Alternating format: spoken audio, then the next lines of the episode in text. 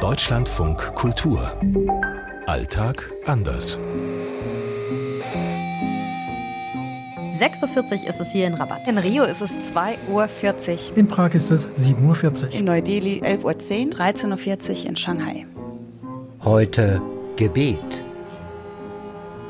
In Indien würde ich mal sagen, geht das wirklich mit dem Beten rund um die Uhr. Tschechien ist wohl das laizistischste Land Europas. Es sind hier nur 30 Prozent der Bevölkerung irgendwie konfessionell religiös gebunden. Hier in Marokkos Hauptstadt Rabat sieht man jeden Tag Menschen beten. Hier in China sehe ich selten Leute im Alltag beten und Religion ist sowieso in dem kommunistischen Land auch gar nicht so gerne gesehen. Grundsätzlich muss man sagen, Brasilien ist ein sehr, sehr gläubiges Land. Es ist auf der einen Seite ein Bollwerk der katholischen Kirche, die aber ganz große Konkurrenz bekommen hat in den vergangenen Jahren. Gebetet wird zu Gott, zu Jesus, zum Heiligen Geist, aber auch natürlich zu afro-brasilianischen Gottheiten, sogenannten Orishas.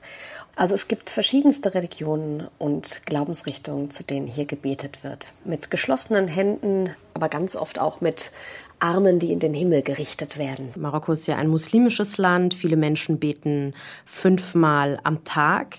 Und das heißt, wenn man zum Beispiel Menschen sieht, die für den Städtegartenbau sozusagen zuständig sind, dann sieht man, dass die manchmal eine Pause machen und dann einfach ihr Gebet verrichten. Also auf der Wiese. Das sieht man eigentlich überall. Das heißt, wenn man durch die Straßen läuft, kann man Menschen manchmal sehen am Straßenrand, die ihren Gebetsteppich dabei haben oder manchmal vielleicht nur eine einfache Matte und die sich dann ein paar Minuten Minuten Zeit nehmen zu beten. In Indien gibt es Buddhisten, Muslime, Sikhs, Jains und vor allen Dingen Hindus. Und dann bekommt man eigentlich auch ständig irgendwas davon mit. Entweder gibt's Gebetsrufe vom Muezzin, es gibt Kirchenglocken, es gibt kleine Klingeln, die die Hindus benutzen, Muschelhörner. Ich sehe ständig Nachbarinnen oder Nachbarn auf den Balkonen hier in Indien, die dann zum Beispiel Wasser ausschütten. Das sind vor allen Dingen die Hindus, die schütten das Wasser über sich und auch über heilige Pflanzen.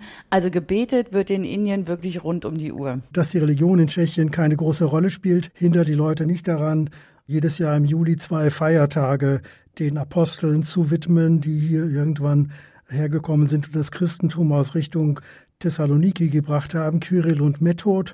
Das sind die beiden wichtigsten Schutzpatrone Tschechiens, insbesondere Mährens. Und jedes Jahr, 5. und 6. Juli, sind das Feiertage. Was ich selbst noch am häufigsten sehe, das sind so im Alltag die Volksreligionen und auch der Ahnenkult. Ja, die Chinesen glauben oder die, die eben an die Volksreligionen glauben, dass wenn sie etwas verbrennen, wie zum Beispiel imitiertes Geld, dass ihre Vorfahren dann auch Geld haben. Also Geistergeld wird das dann auch genannt. Oder man kann auch aus Papier gebastelte weltliche Gegenstände verbrennen, dass eben die Vorfahren dann diese diese Gegenstände auch dort haben, wo sie jetzt sind. Aus Shanghai, Eva Lambi-Schmidt. Aus Prag, Peter Lang. Silke Dietrich aus Neu-Delhi. Aus Rabat, Dunja Sadaki. Anne Herberg aus Rio. Die Meeresgöttin. In Rio wird am 30. Dezember gedacht. Da gehen die Menschen in weiß gekleidet an den Strand und bringen Opfergaben. In einem Korb werden Blumen, wird auch Champagner, wird Essen gesammelt und es wird aufs Meer hinausgetragen und wird ihr sozusagen überbracht, damit sie das Schlechte mitnimmt und neue Energie zu den Menschen bringt.